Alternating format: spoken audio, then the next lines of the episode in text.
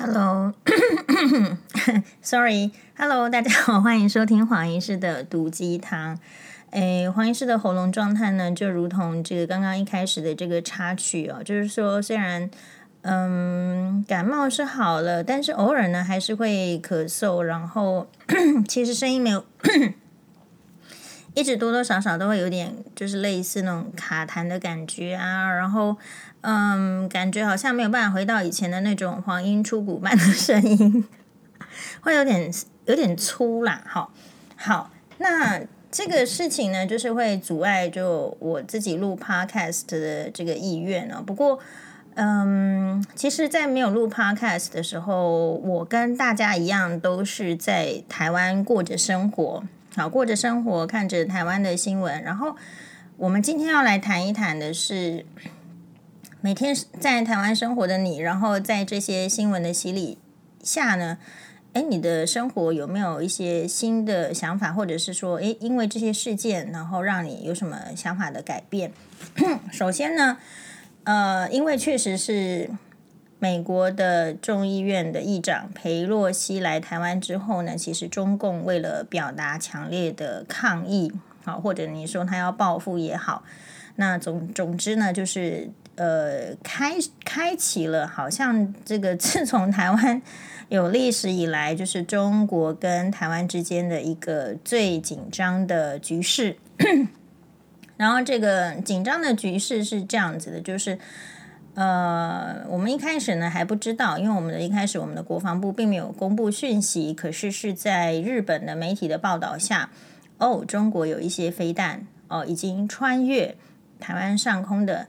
大气层，然后落在这个日本的一好像类似经济外海啊这种区域，好，所以当然日本呃也就像安倍前首相之前所说到的，就是台湾有事，日本有事，一定是这样子的，所以日本也发嗯也也是有严正的抗议。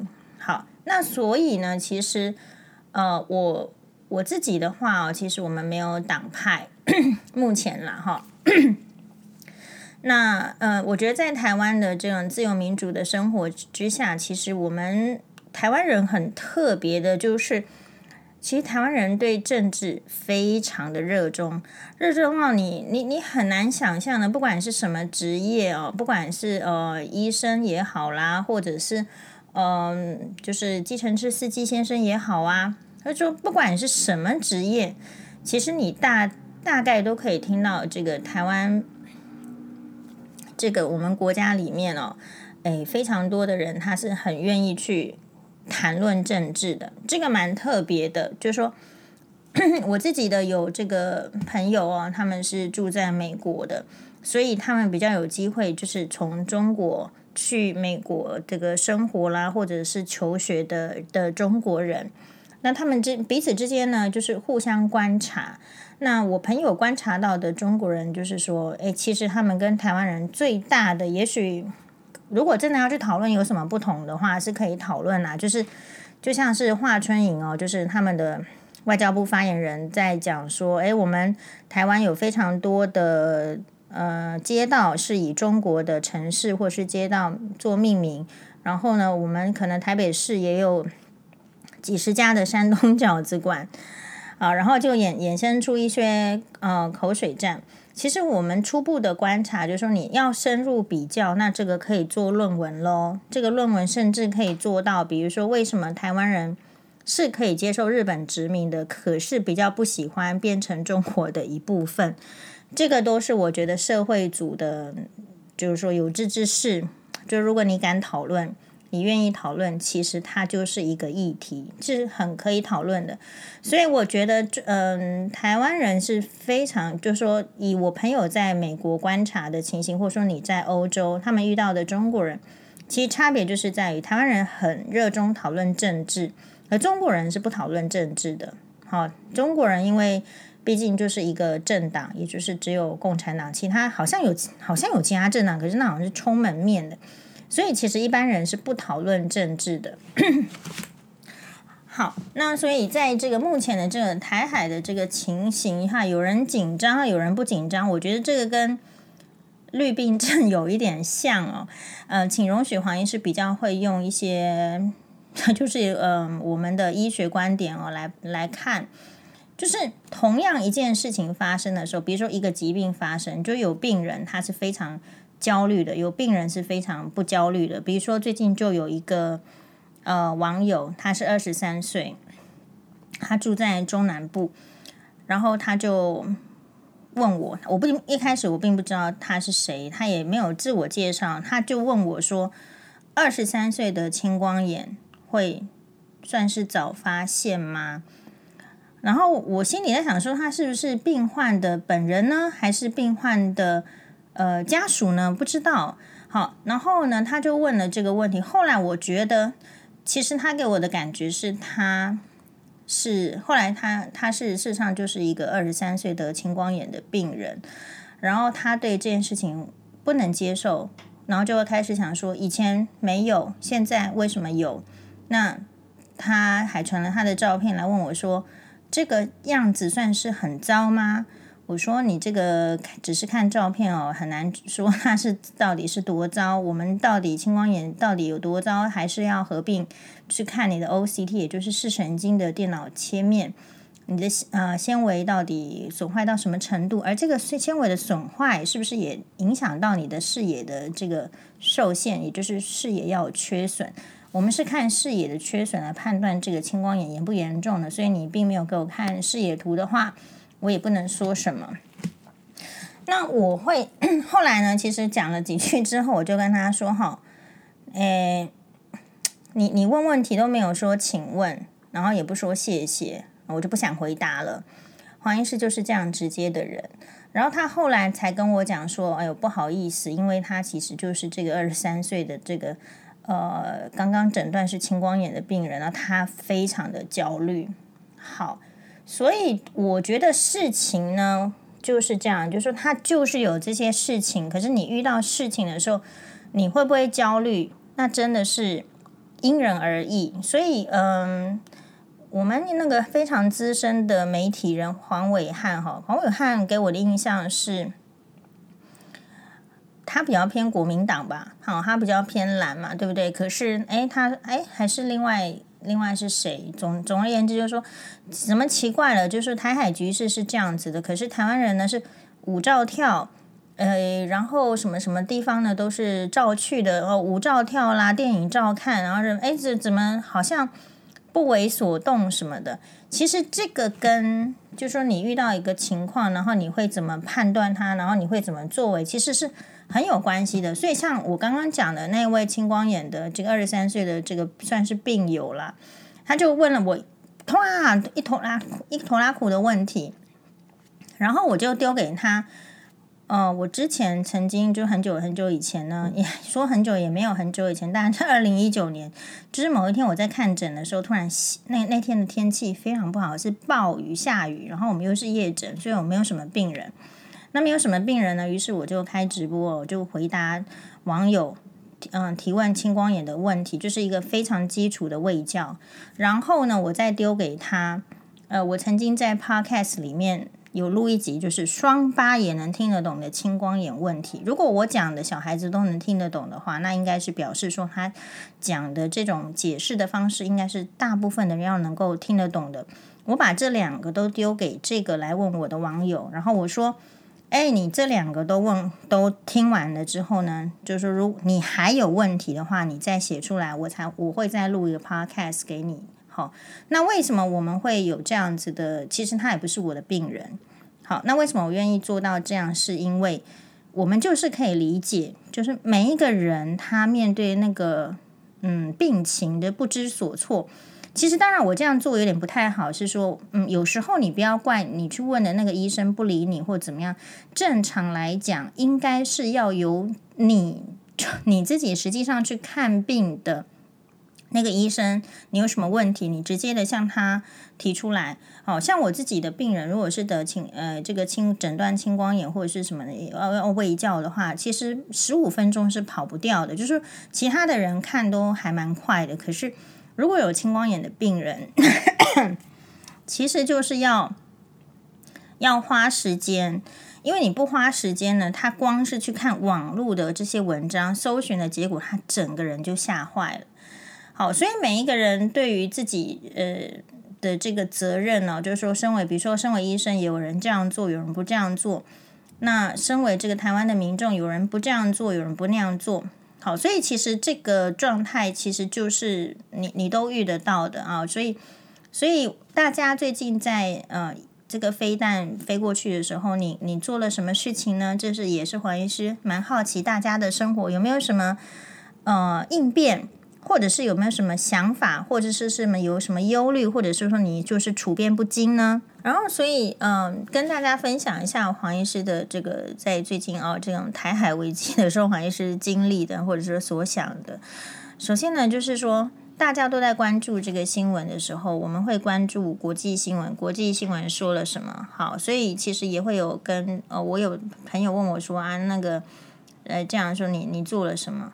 好，然后我就跟他说，我看了那个呃琼瑶连续剧《在水一方》，然后今天去录哇哇哇，因为要录哇哇哇，所以有做一些准备。然后竟然我又看了这个琼瑶连续剧《婉君》。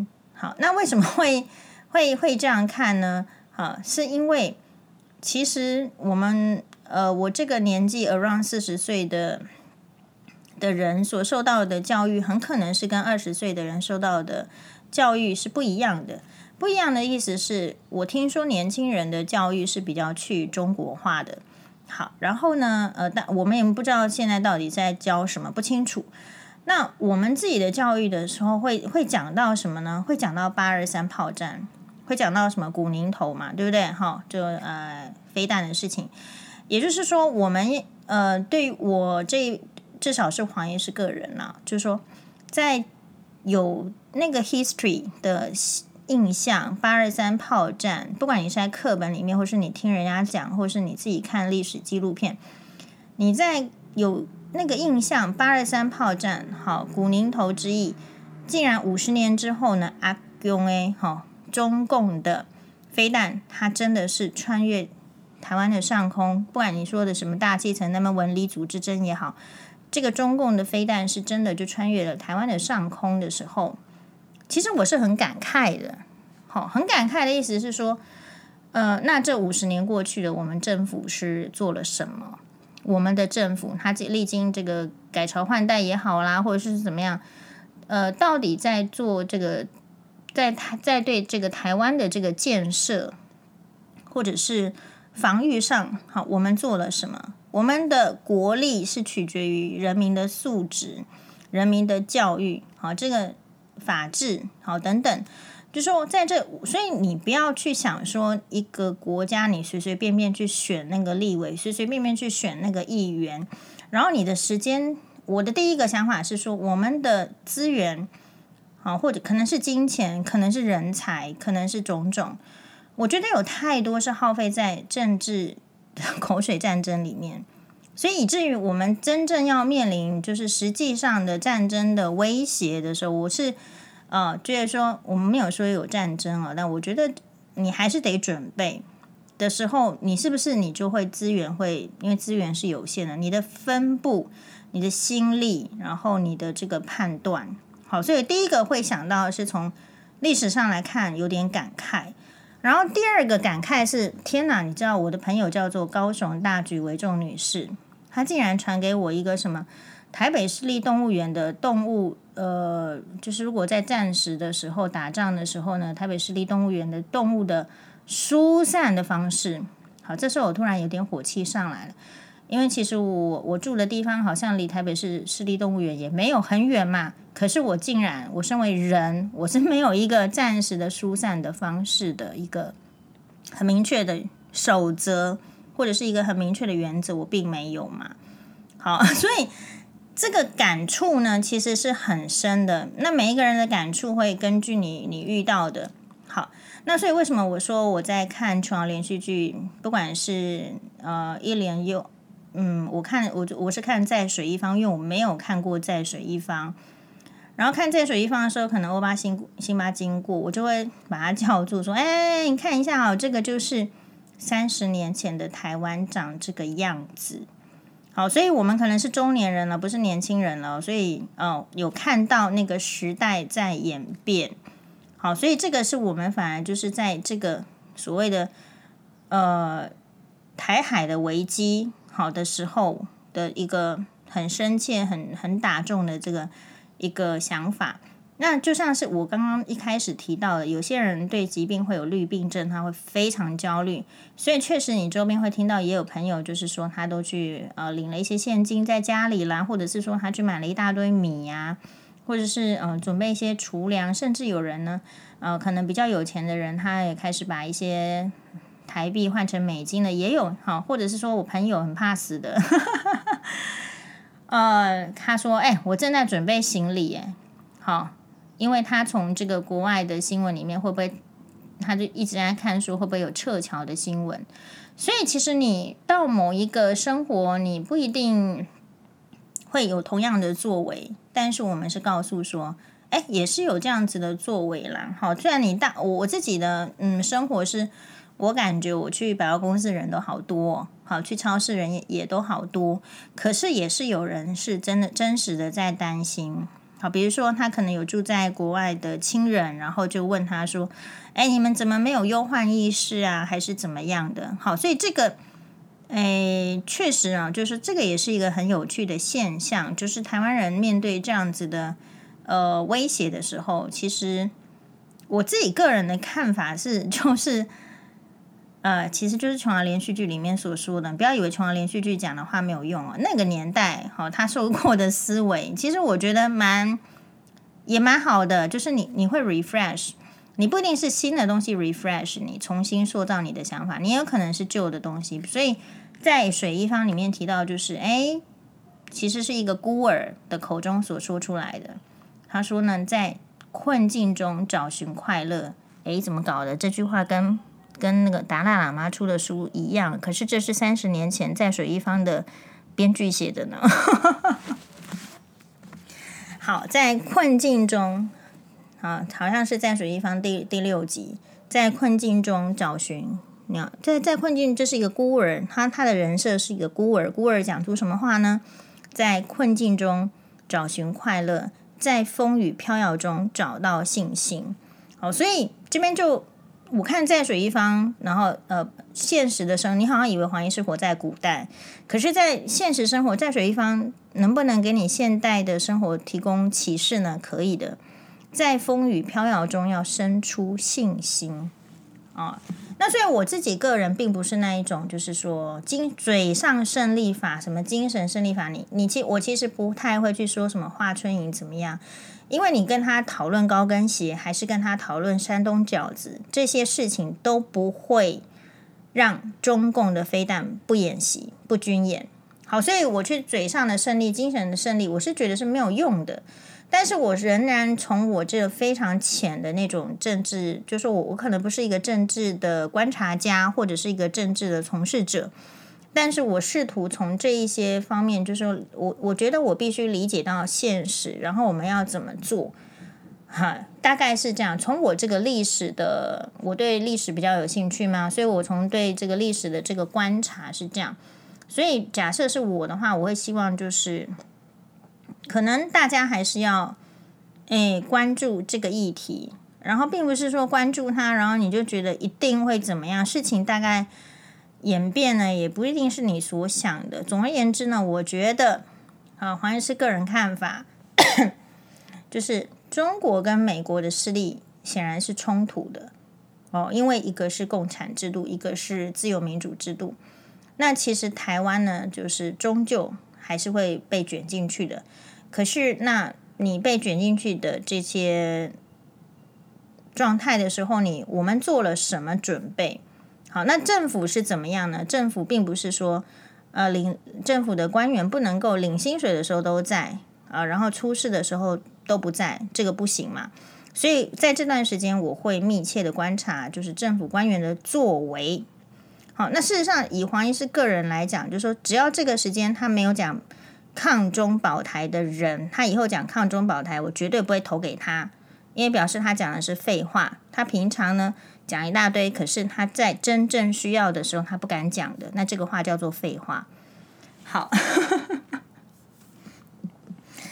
嗯、那另外另外就是说，最近的这个新闻，黄医师是一个非常直接的人啦，因为我觉得人生哈有嗨嗨 day day，那你到底要就是说明啊，那个网络的那个黑专门在黑黄医师，他会说黄医师双面人，我心里在想说，我如果是双面人就好了呢，好，因为双面人肯定会过得比我愉快啊，或怎么样。不过我觉得人生呢，因为很短，你都不知道你的生命什么时候会结束，所以。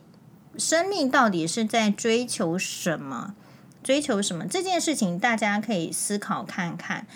我觉得每一个人到不同的层次，就会有不同的追求。比如说，我昨天其实蛮火大的。我想说，这个台海都危机了，这个中国都它飞弹都跨越海峡中线了，还是说它的这个军舰都已经在海峡中线里面跟我们什么隔十里、二十里这样对峙的情况？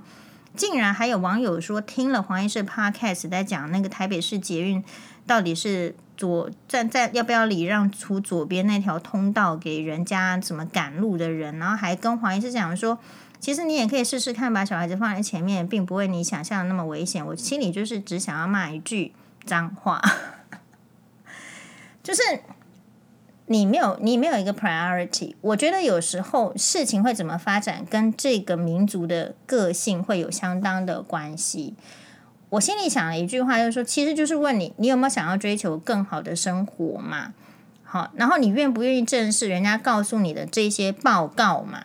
可是台湾人给我的感觉就是没有，比较喜欢按照自主的想，嗯，比较比较是传统式的生活，不然报告都已经告诉你说，如果大家都站在。手扶梯的右边的话，这个手扶梯很容易坏掉，而且在手扶梯上行走很容易造成这种安全事故。他们完全这一组人嘛，完全无视。好，然后说的好听就是说，哎呀，要有礼貌啊，要让一下。我觉得这个是很基本的态度。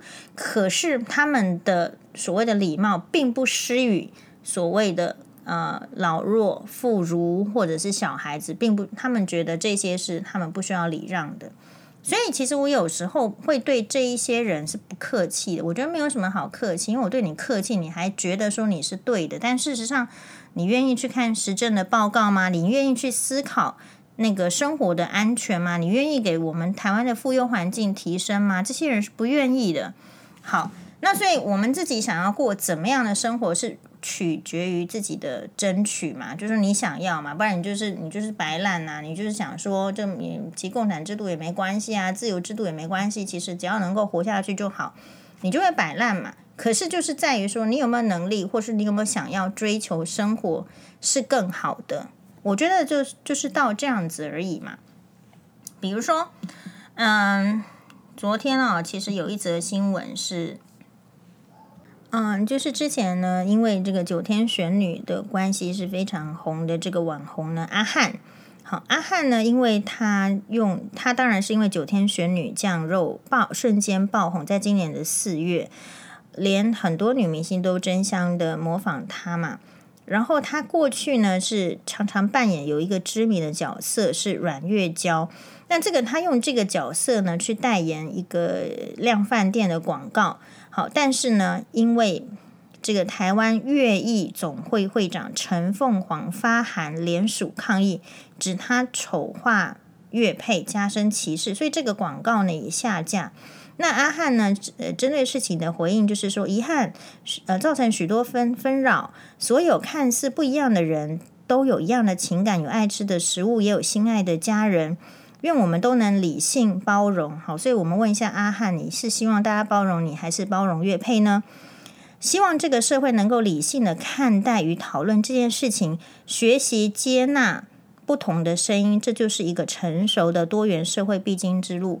好啦，是没有人问黄医师，如果问黄医师的话，就是这就是歧视啊，这不是歧视的话是什么？我们能够包容歧视吗？我们不能啊。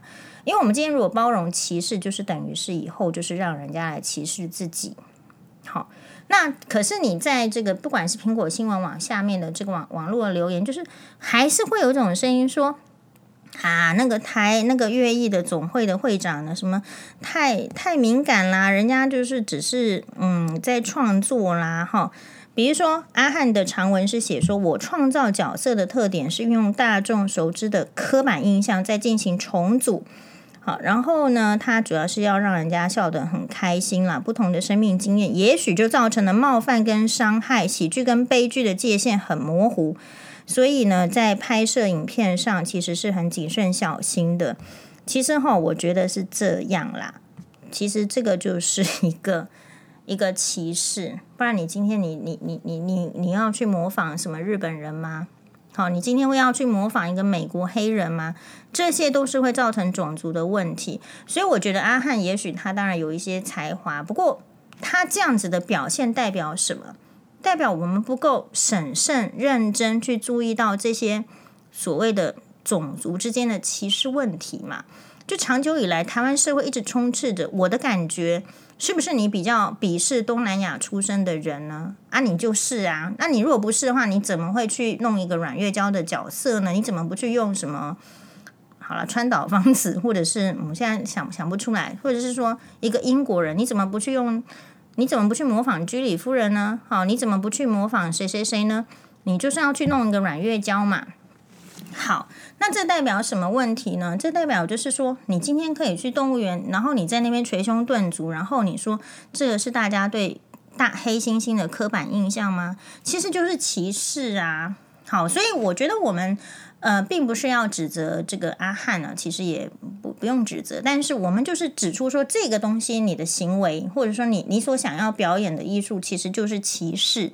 那我们这个社会如果要团结，要融合，要包容不同的文化的话，首先是要拿掉歧视，这是没有错的。好，所以这个就是我们在社会融合中一定会遇到的问题啊。你说我，你说什么黑人林哥什么？你敢去美国社会试试看，人家是掏枪的嘛？对吧？那我们台湾社会一向子就是比较呃温和包容，或者是说这些外来的。呃，原呃不是说新住民啦，或者原住民，我觉得也是都一样。其实他们本身就是因为比较弱势，他没有什么声音。那如果我们这个主要的，就是说你可能是网红啦，或者是说你是媒体，你不注意的话，其实本来就是助长这样子的歧视。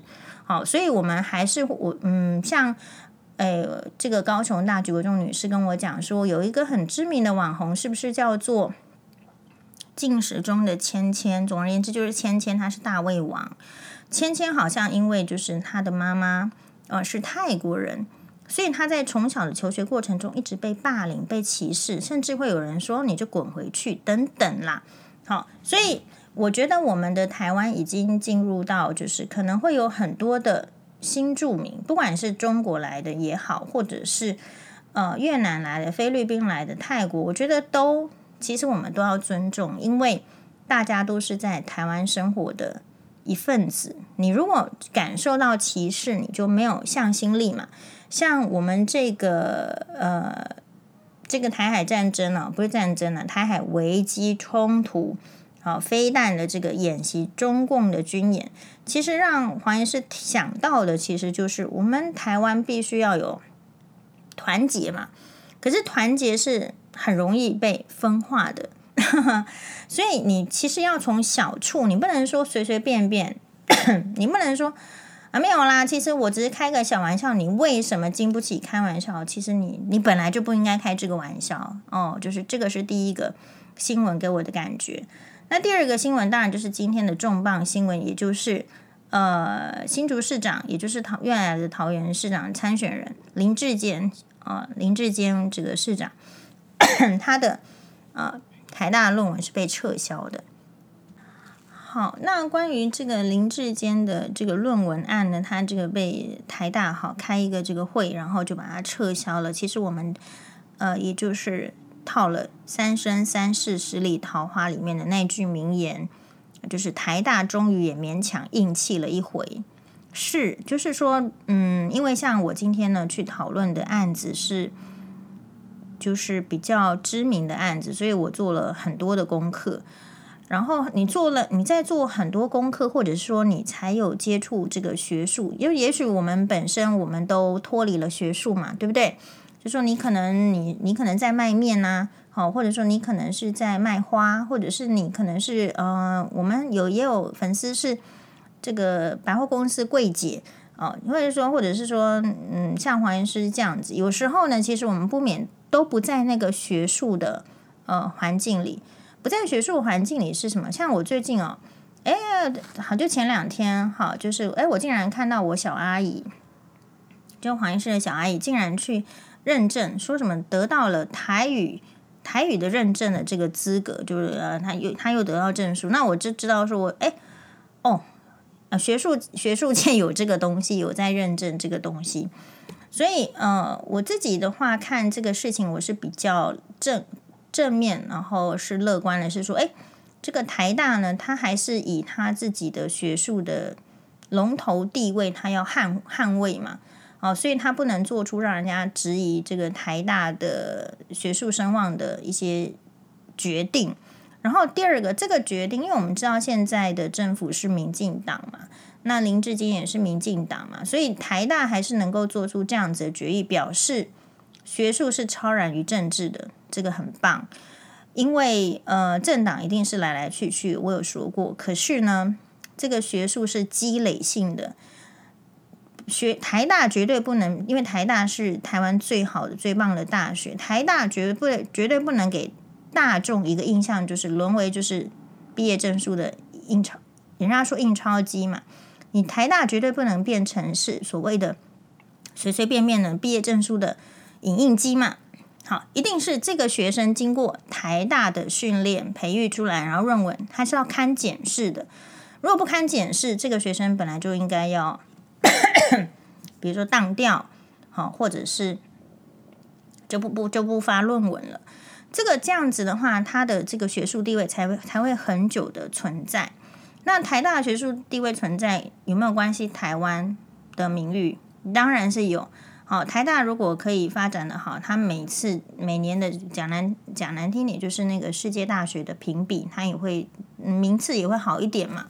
这些都会是在他影响到他台大的评鉴吧，我在猜。好，所以嗯，看了这个台海危机啊，或者是说。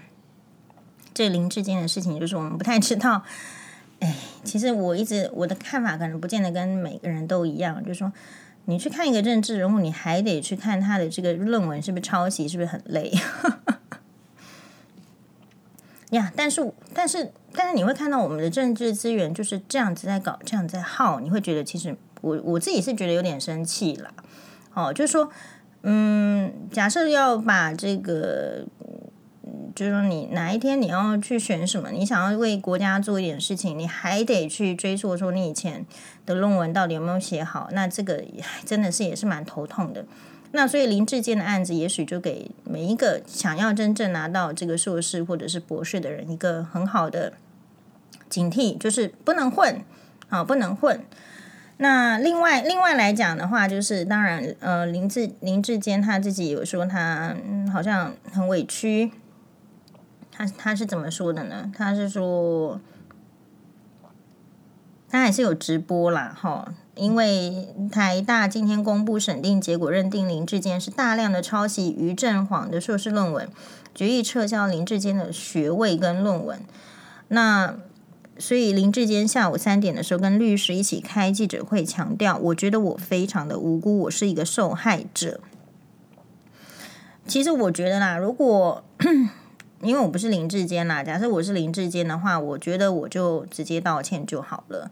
好，道歉的话，台湾人也通常都会原谅道歉的人。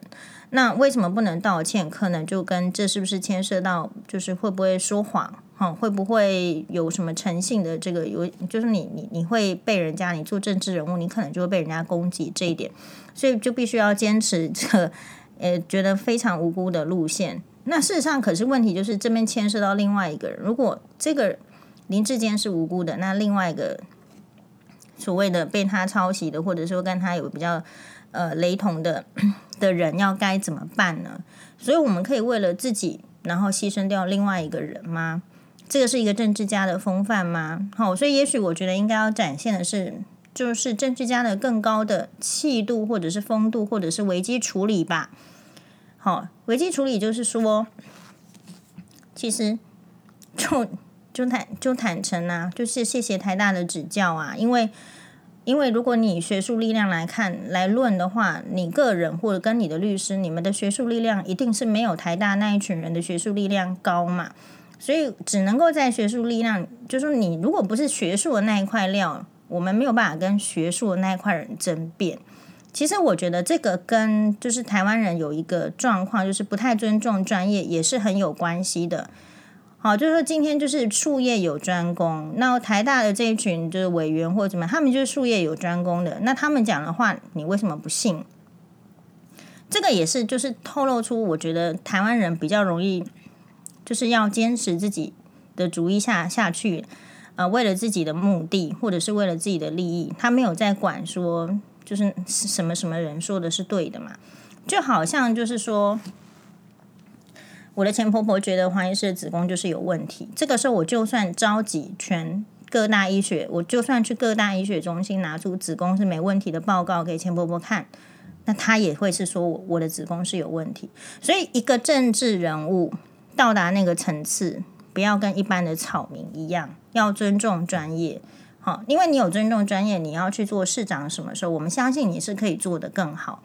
那另外一方面来讲，就是其实这边也就是，嗯嗯，我个人就是觉得，哎，林志坚这个，其实你也可以把它，就是呃乐观的看呐、啊。你说他是说对他是造成一个危机，是一个很很大的损坏。我觉得也是要看啊，多少人在投市长的时候是看他论文有没有抄袭，还是说你？我觉得要看他的对手。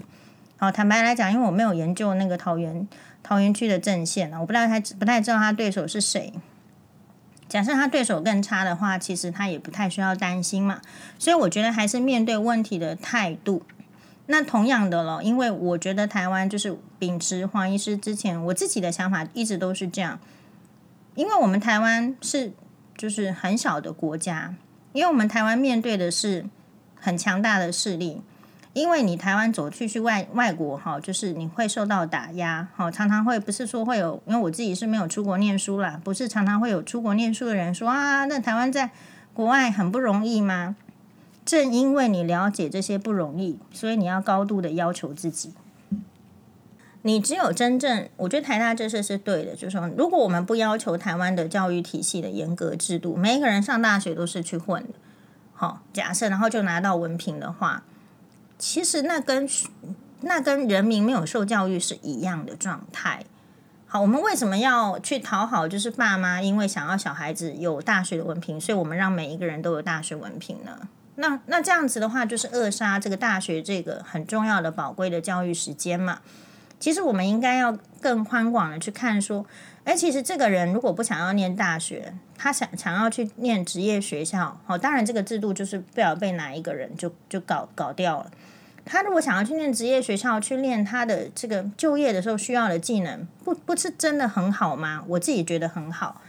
那因为所以这边就差别就差在我看人，并不会因为他是不是大学毕业就高看他或者是低看他。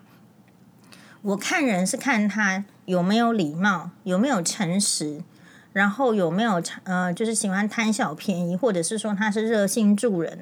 你看一个人，事实上是看很多特质的。那个文凭只是一个啊，你你你要不要先把它放到某一个位置？所以我常常会提醒自己说，我不要因为他有那张文凭，然后 我就一定要把他抬高到很高的位置。可是大部分的台湾人会这样嘛？其实那张文凭它能代表能力吗？它也不见得。它代表是很会读书，然后也许做学问做出一个结果嘛。跟他是这个人是不是够吸引人？跟他这个人是不是够会做事？其实是完全是两件不一样的事情。好，所以台湾可能在这个部分，台湾社会一直在进步中。啊，我今天可能就是感触比较多啦。我觉得台湾社会一直在进步中，可是我们。不免的，就是说这个进步也许还不够快，我们还是会被很多呃事物慢手慢脚。好，那你如果说是在中国，我相信文凭可能会更更严重吧。但是其实在美国就没有那么那么严重了。美国美国并不是说，呃，当然我没有去过美国留学哈，所以我得到的美国资讯其实是高雄大学维仲女士跟我讲的。那可是我蛮认同那个概念，就是因为在美国念书非常贵。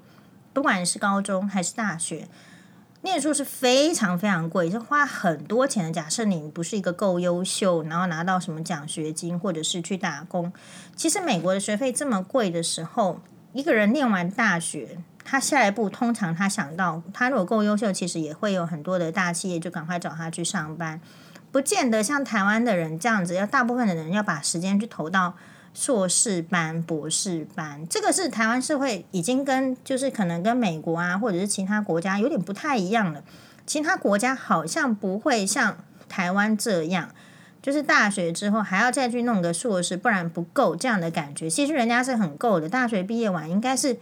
要学以致用了，可以去，就人家甚至会有个 gap year，就是高中之后呢，必须停 停一年，然后去世界也许转一转，或者说你就是这一年想清楚你要干什么，然后你再去大学。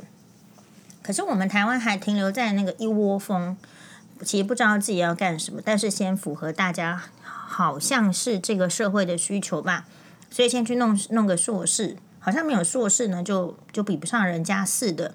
好，然后呢，在当然这这个后面有很多考量啦，也是因为薪资啊什么什么。不过我觉得我们可以一起来想一想，就说我们有需要重视学历重视成这个样子吗？还是你有没有想要看这个人？那我们怎么看这个人的其他的能力？